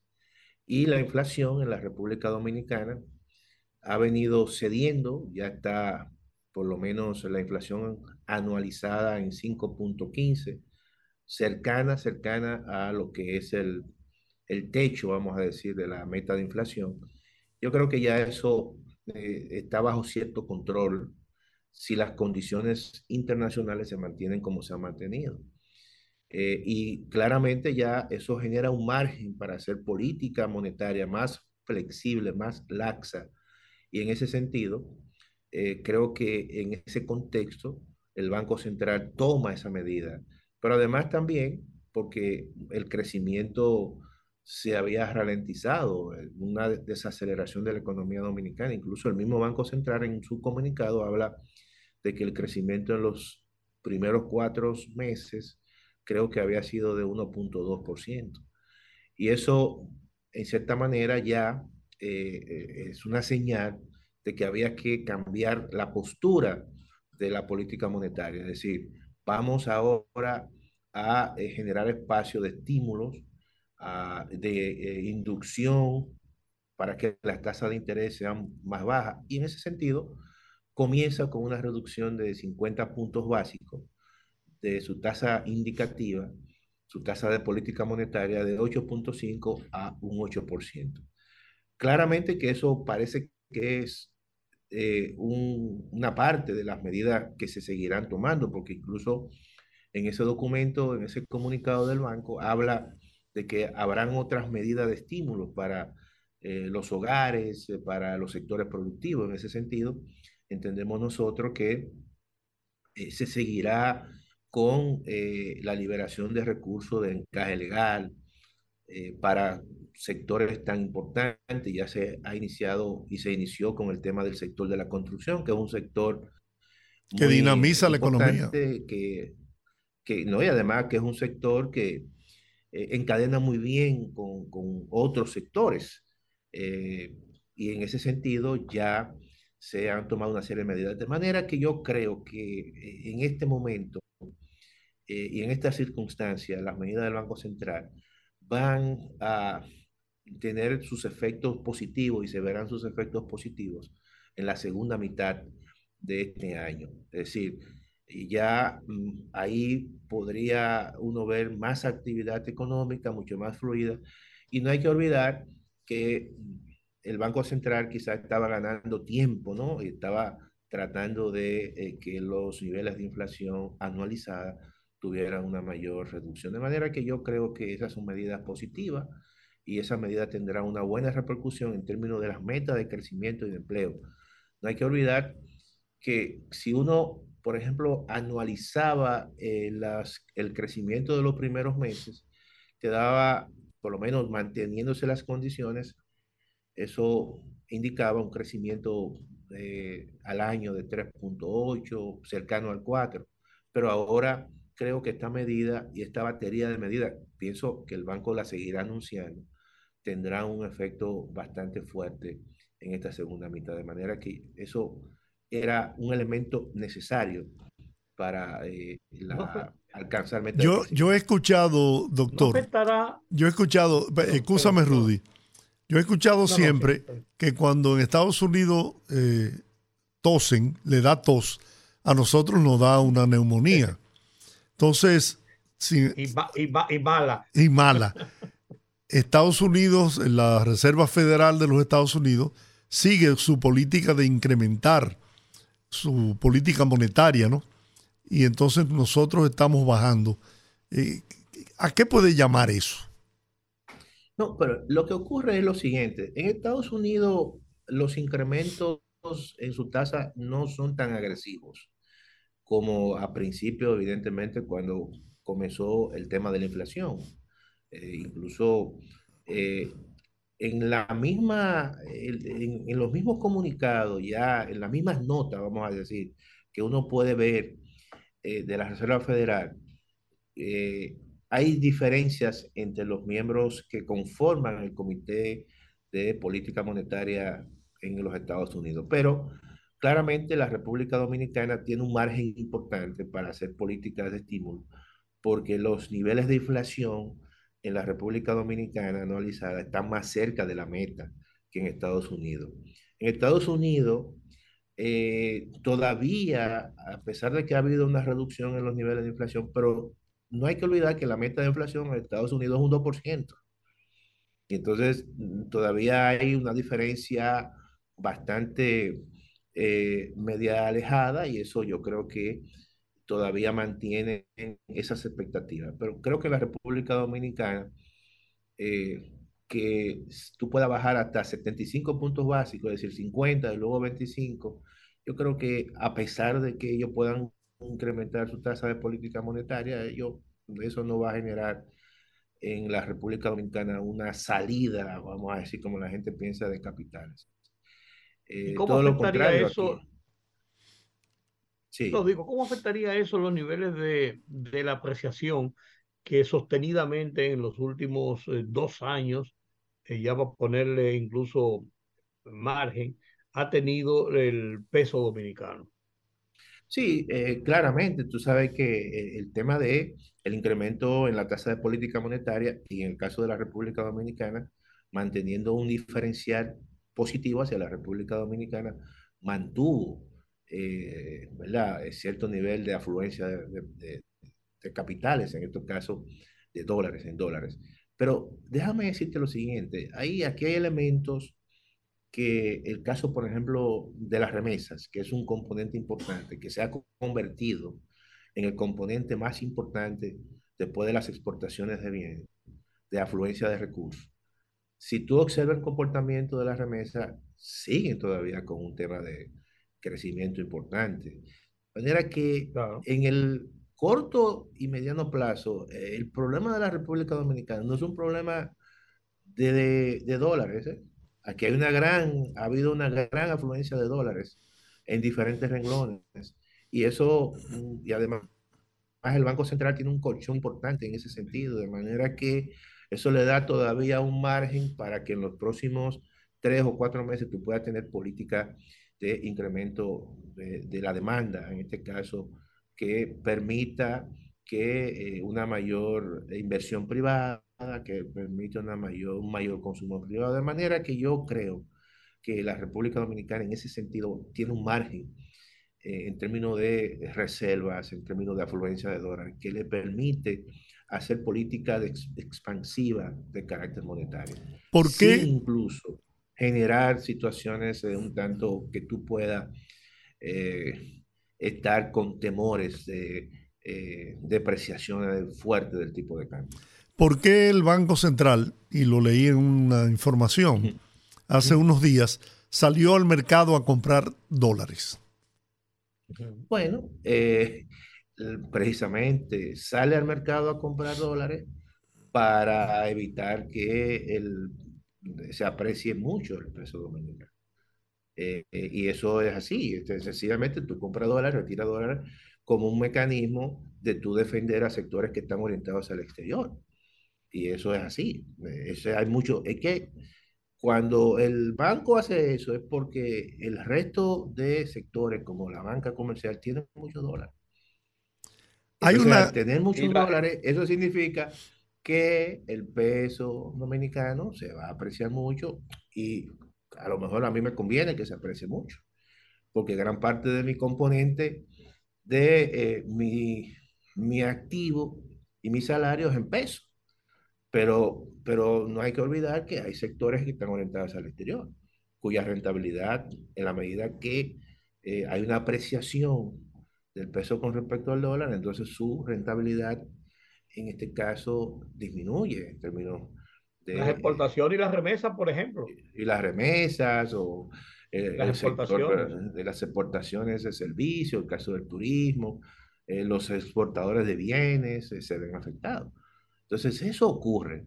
Mira, ahora mismo el problema que tiene la República Dominicana, Rudy, y, Georgie, no es un problema de, dólares.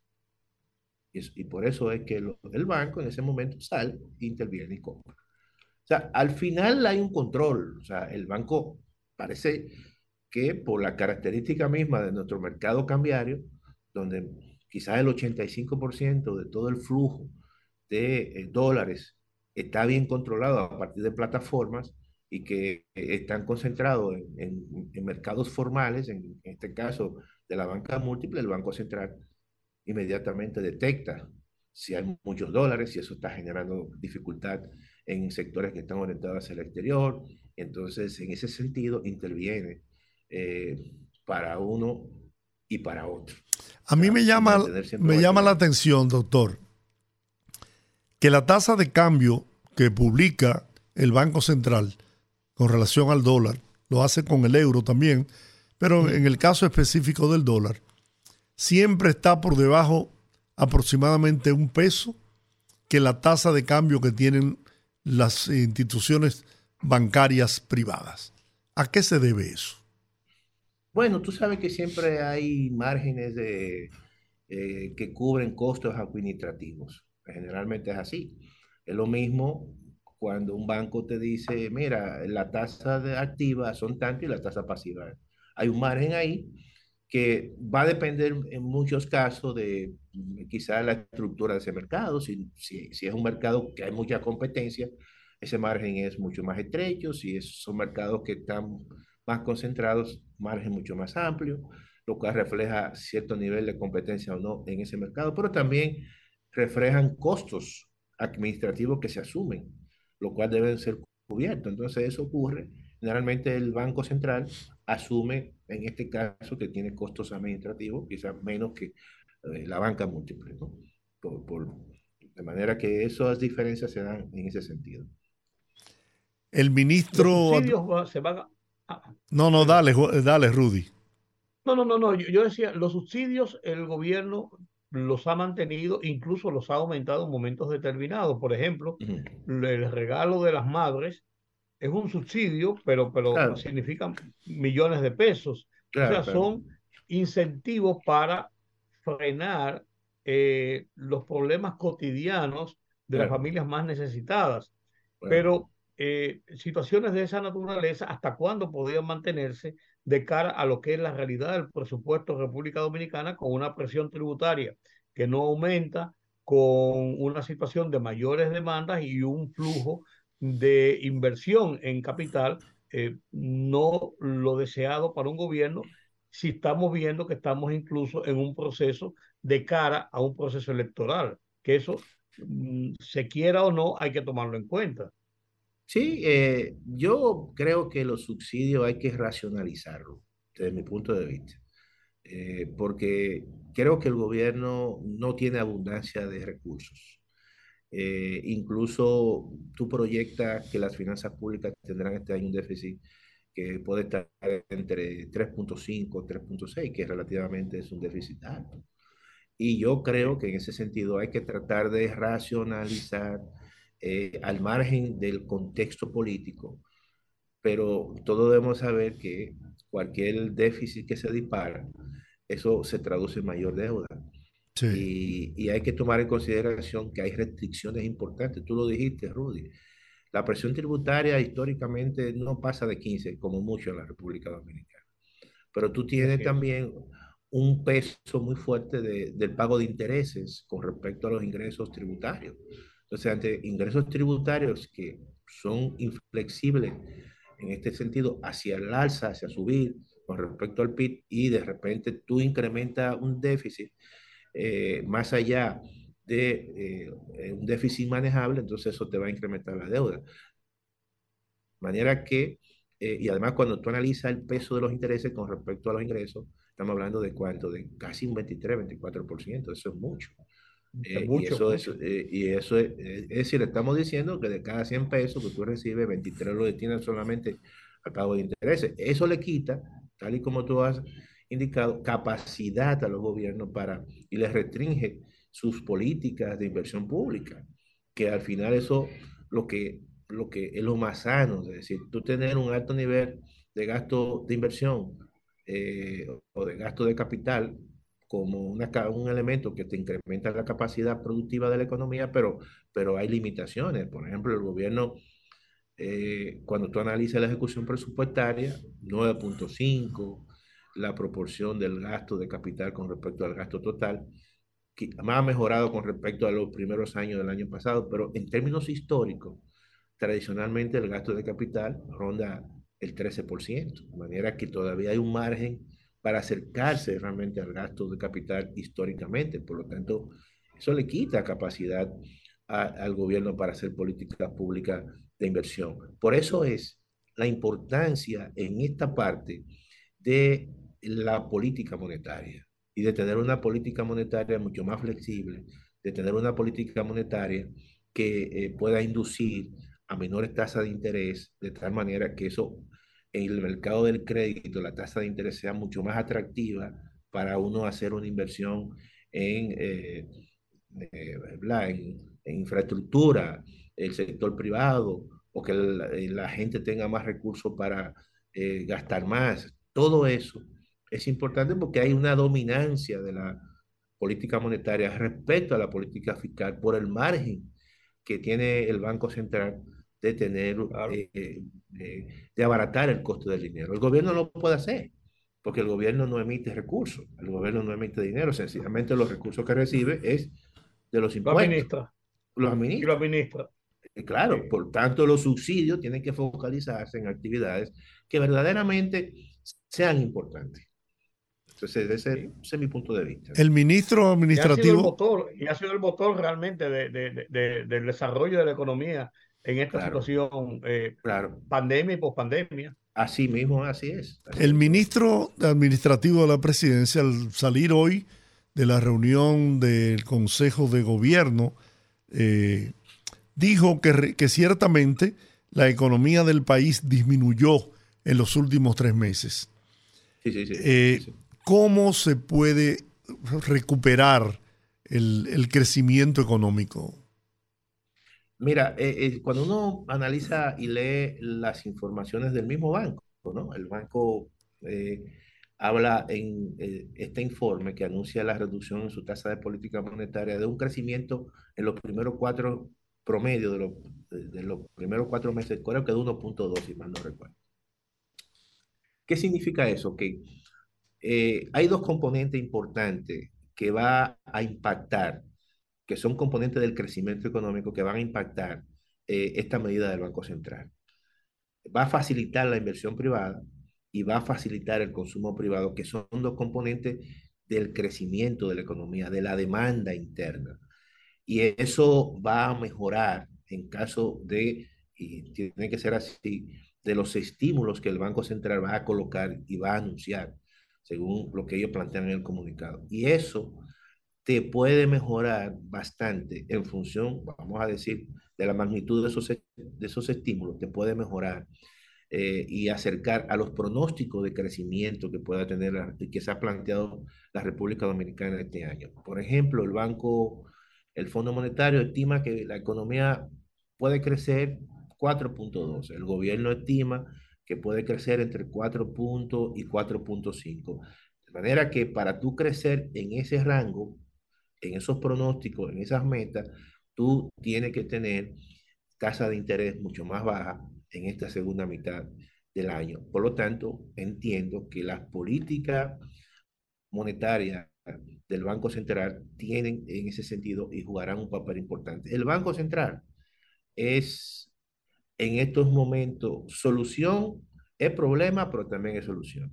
Entonces, claro, tienen un margen ya de que como los niveles de inflación anualizados han venido cediendo, entonces ahora hay un espacio para entonces hacer estímulo programado de la economía de tal forma que eso pueda inducir a que ese crecimiento que durante los primeros tres meses o cuatro meses fue muy bajo, que eso cambie obviamente su dirección y, que exista una, una, especie de punto de inflexión, de mejoramiento en esta segunda mitad de, los, eh, de la actividad económica en la República Dominicana. Si mejora la actividad económica, hay más capacidad para tú también mejorar metas, metas de empleos.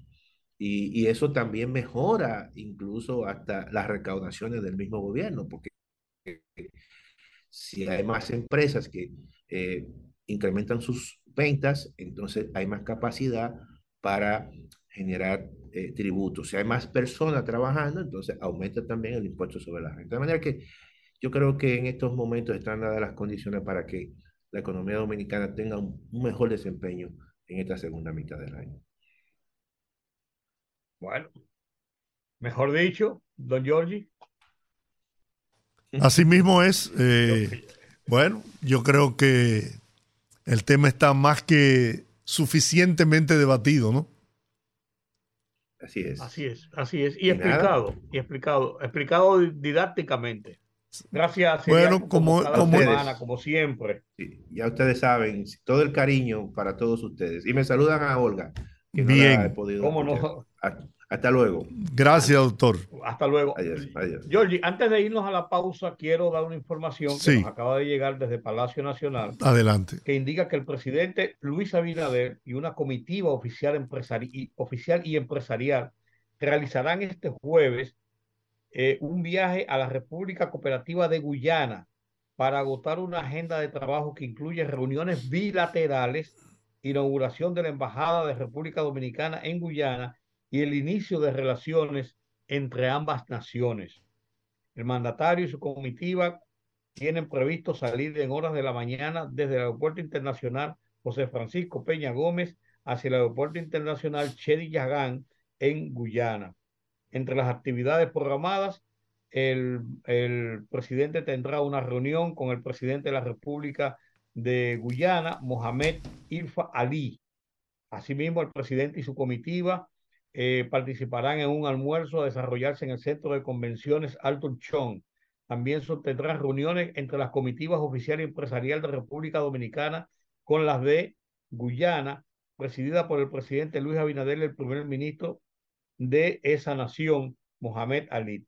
El retorno del mandatario dominicano y sus acompañantes está previsto para el viernes en, en horas de la mañana por el Aeropuerto Internacional de las Américas, José Francisco Peña Gómez. No dice quiénes son los empresarios que van a acompañar al presidente, porque es una, una, un, viaje de acercamiento y de inicio de relaciones, pero además de acercamiento y de cooperación mutua económica, porque esos empresarios van a tener también reuniones con empresarios de Guyana y van a iniciar el establecimiento de vínculos. Y esto es algo de lo que tú has hablado muy, muy, muy, muy consecutivamente, Georgie. Tenemos un mercado en el Caribe, tenemos un mercado en nuestra región, tenemos que fomentar los intercambios, los intercambios comerciales, los intercambios de, apoyo, de tecnología, de producción en esta región y eso nos hará más fuerte a final de cuentas. Nosotros tenemos un liderazgo muy grande por el tamaño de nuestra economía, por el tamaño de nuestra nación en relación a los países del CARICOM. Y muchas veces los países del CARICOM nos tienen un poco más alejados y tratan de escudarse en que son países más eh, que vienen de la tradición de ser colonias de, de, de las coronas europeas, pero realmente ellos ven y con una razón económica lógica y entendible, ven en República Dominicana eh, un socio muchas veces que lo puede arropar a ellos, pero la realidad de los mercados es otra, hay que, hay que abrir mercados. Y yo creo que este viaje del presidente Luis Abinader, que no estaba anunciado, ni se, ni se había hablado de él, junto con un grupo de empresarios y una comitiva oficial, tiende a abrir canales en ese sentido. Bien, bueno, eh, don Rudy, Juan Ramón y Sandy le mandan un gran abrazo desde aquí, desde los estudios de Rumba. Así que... Muchas gracias. Muchas, gracias. Entonces vamos a la pausa y vamos a hablar con la gente. Con la gente, que hable el pueblo. Regresamos en breve, no nos cambie. Conectando con la gente, que el pueblo hable en el rumbo de la tarde. Bueno, aquí estamos, aquí seguimos, estamos en el rumbo de la tarde. El pueblo, que habla el pueblo. Sí, señor. 809-682-9850. Las internacionales sin cargos en el 1833-380-0062. Buenas.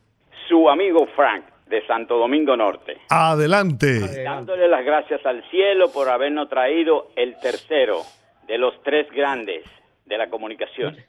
Sí, señor. Gracias, muy amable. Sí, Gracias. señor, cómo no. Mire, don Giorgi. Sí. Ay, caramba, yo no creo que ustedes dos... Ahora voy a mencionar a la distinguida señorita. A Olga. Sí, Olga. yo no creo que me han dejado de lado aquel asuntico de la doña, me llamó antes de ayer. Nosotros Sí, hemos estado insistiendo, eh, pero usted sabe que eso escapa a nuestro control.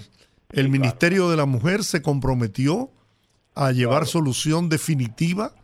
No sé, incluso hay una persona que es de, de su misma provincia que asumió las gestiones, que trabaja en el Ministerio de, de la Mujer. Y bueno, Olga hoy no está en el programa, pero yo me voy a comunicar con ella a ver si tiene ya alguna respuesta. Don, don Giorgi, Sí. ¿usted cree que más tarde usted me podría, aunque fuera a decir por ahí, que yo lo anoto, no se apure, el número de que ella me lo dio un día, de doña Olga? ¿Usted me lo puede dar? Mm, Bueno, por aquí no se lo puedo dar. No, pero usted me, me- me llama al 682, Ah. al 809-332. Un 9129. segundito. 809 332-9129. 332-9129. Sí, señor, ese es el teléfono de mi casa personal. Fran Frank, por favor. Ok, Gracias. bien. Frank y Lourdes. y Lourdes. ¿Cómo no? Como, Muchas gracias. Bien. Vamos a ver usted. Buenas tardes. Hola. Ay, Jacqueline, ¿cómo estás? Bien. Mirando el día que está medio nublado. Medio nublado. Medio. Me- no medio con- más. Por lo menos los cuatro puntos yo lo veo nublado. Rudy, Cuénteme usted, dama. te vi, te vi. Tú ves que yo te dije ayer papá pitufo. Y mira cómo fuiste arreglando de una vez. A mí esta no me va a querosiano. Esta no me va a querosiano. Bueno, Mira, don Giorgi, a veces uno, no uno da no puede, no puede perder el flu, como para dicen. nada. No, hay que estar al día. Di que primero muerto que sencillo. Señor. Así es. Mire, don Giorgi, una vez se le da pena con la gente, porque uno no trata de, de- de ayudar y hacer todo lo posible para que se logren las cosas, y uno no tiene la solución en las manos. Uno, No, lo no. único que puede hacer es cantaletearlo por ahí, porque usted sabe lo que nosotros hemos luchado con Baja Boniquita y Pecado. Bueno, ya yo estoy que me duele la, la boca. Mire, ya, Cinco, cinco años casi en eso. Sí. bueno. Porque venimos desde la emisora anterior, De la ¿no? otra, claro. Cinco años ustedes, pero tú sabes que don Teófilo está con eso, de, pero desde hace mucho. Sí, yo sé, tiempo. yo sé. Sí. Mira, ya se comunicó con, con esta gente, con Cristian y compañía, y ellos también están en eso, están tratando de ver si pueden meter mano. Nosotros vamos a seguir dándole candela a eso hasta que se logre. Así Porque mismo es es. que, es que yo no, no- nosotros no nos podemos hartar, no nos podemos cansar, y muchos funcionarios juegan que uno se cansa. Pero ya yo sé dónde que está es. Licho los sábados, yo le voy a caer atrás también. Ah, pues déjame saber por- también. Sí, yo le dejo saber. Está bien. Bye. Vamos a ver Adelante, usted. Buenas tardes. ¿Cómo están ustedes, muchachos? Hola, ¿cómo estás? Hey, ¿Cómo andas? Estamos bien, gracias a Dios, y mejor que lo escuchamos ustedes. Gracias. Uno, uno, dos puntitos. Uno se puede escuchar a, a los PLDistas y, y- uno, uno cree que como que como, como que ellos no viven en este país. Porque, porque ¿cómo, cómo, cómo dice eh, eh, Abel, Abel que diga que va a quitar el, el anticipo? Donde ponga yo que lo pusieron y duraron 16 años pegados ahí con esa teta, sacándole los, los chelitos al pueblo. Yo no entiendo de verdad que no. Y, y con respecto a, a- a Ariel, un buen, un buen economista, pero por suerte trajeron a Siriaco ahí porque yo me estaba durmiendo ya creyéndome todo lo que él estaba diciendo. Sigo escuchando, bye bye. Abul, vamos a ver usted. Buenas tardes. Buenas tardes. ¿El Rudy está presencial ahí o de su casa? No, en su casa, en su En casa. la casa, en la casa. Yo Estoy por Zoom en la casa, sí. Habla Teodoro.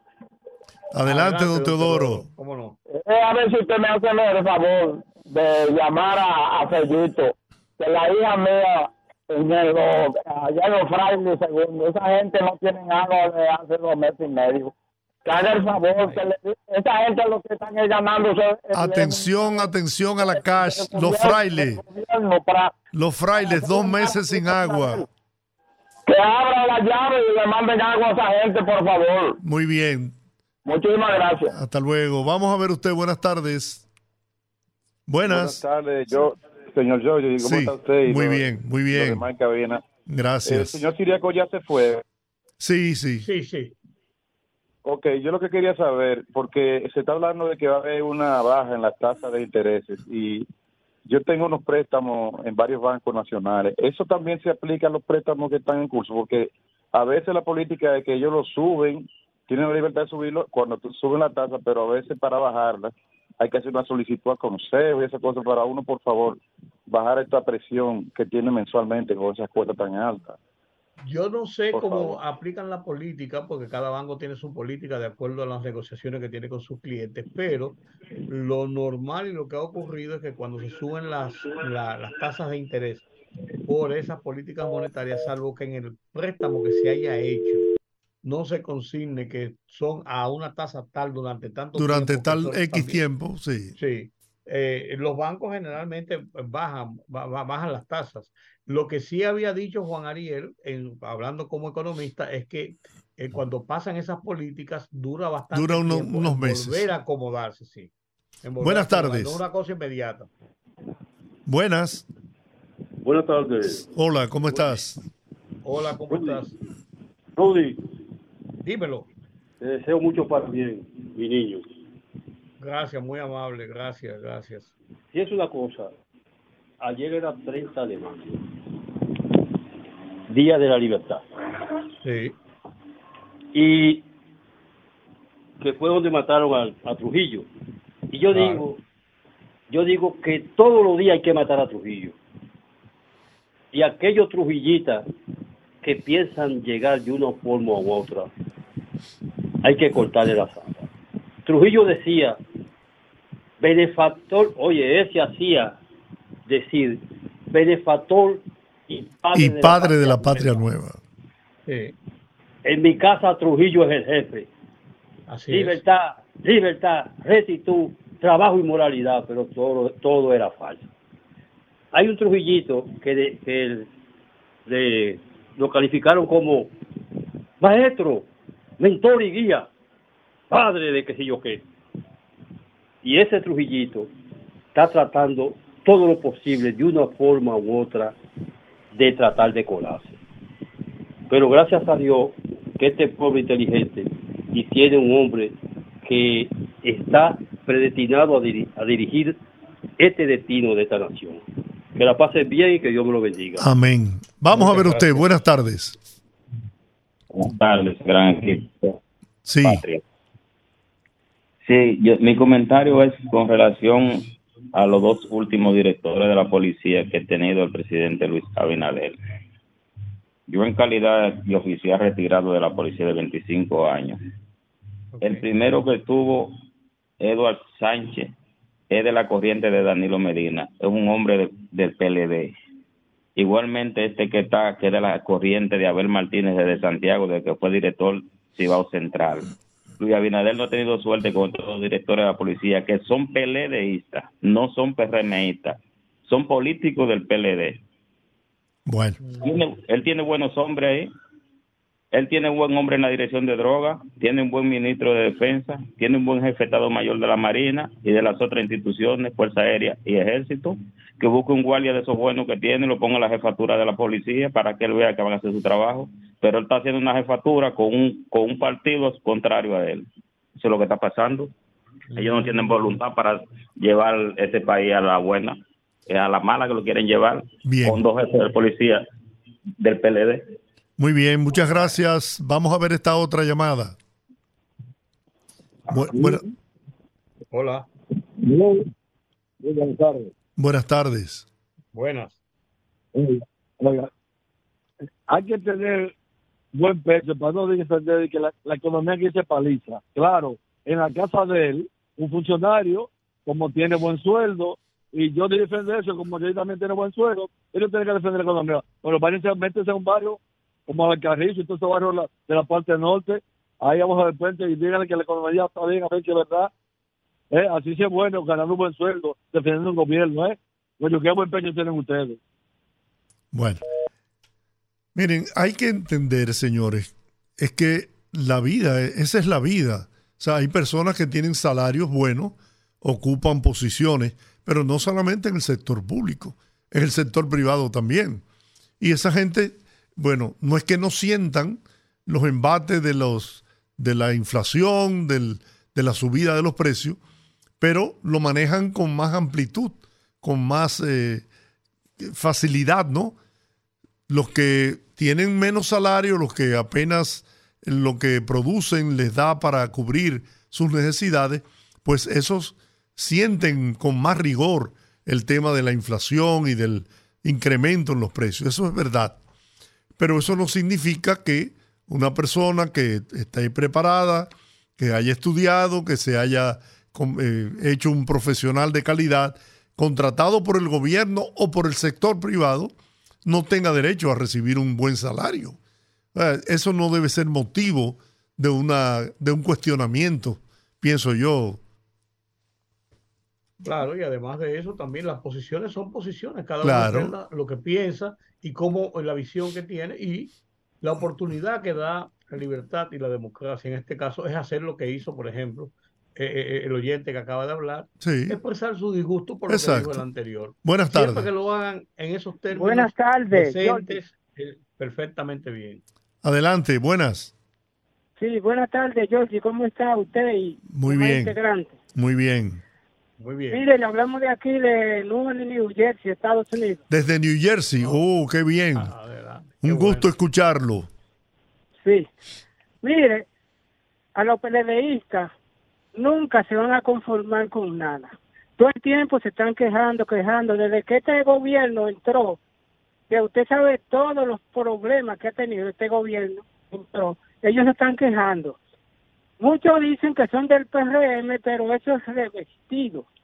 Porque lo que pasa es que todo le molesta y de todo se quejan.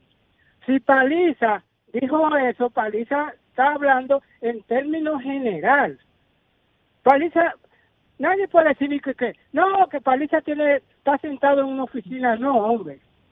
Olvídense de eso, mire.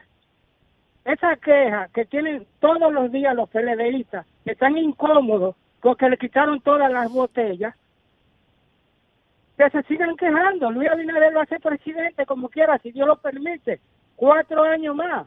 Y después hablamos. Gracias. Muy bien, desde New Jersey, compatriota dominicano. 809-682-9850. Nuestras líneas están disponibles en este momento. Repito, 809-682-9850. Buenas. Eh, Georgie. Sí. Un saludo, Marmolejo, de Santo Domingo Este. Hola, Marmolejo, ¿cómo estás? Bien, bien. Para decirte que ayer se estaba muy congestionada y no me pude comunicarme con ustedes, pero me siento sumamente bien con la salud de Rudy González, que Dios le siga pasando su mano sanadora. Ustedes son un equipo, vi tu mensaje que le dedicaste a él. Eh, es una gran persona y Dios tiene que darle su pronta recuperación porque tenemos mucho Rudy González por mucho tiempo, queremos tenerlo ahí. Lo, lo, vamos a postular para alcalde incluso.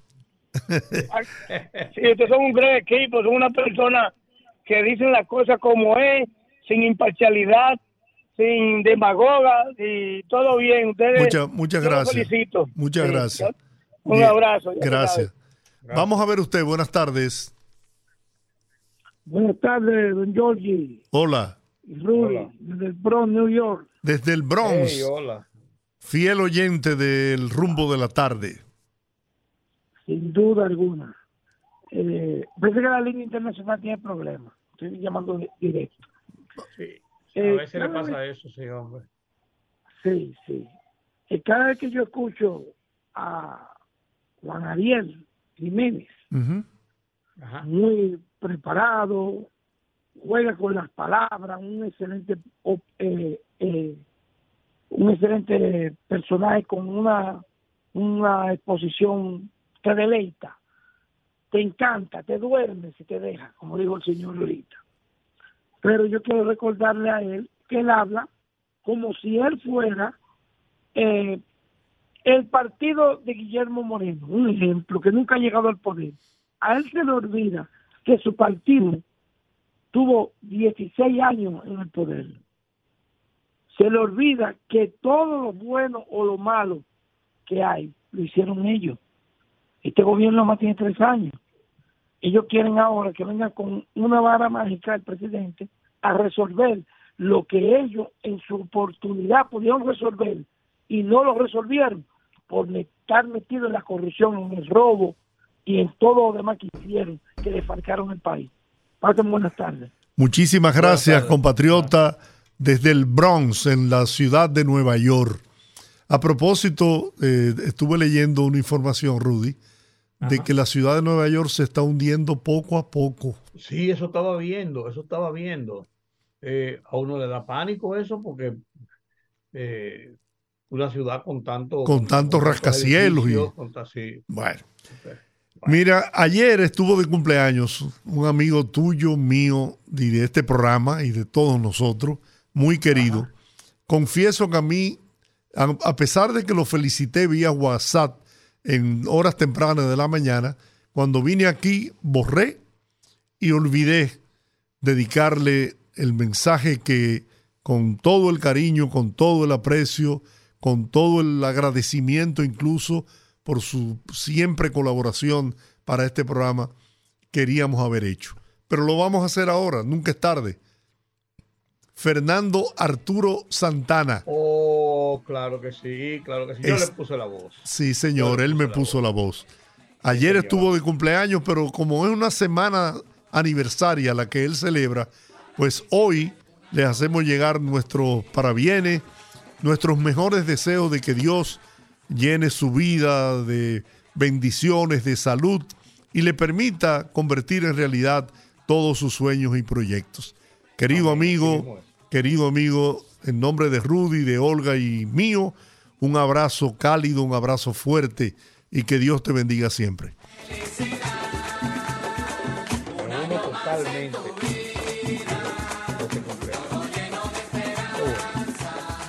Bueno, y con esto, don Rudy, terminamos por hoy.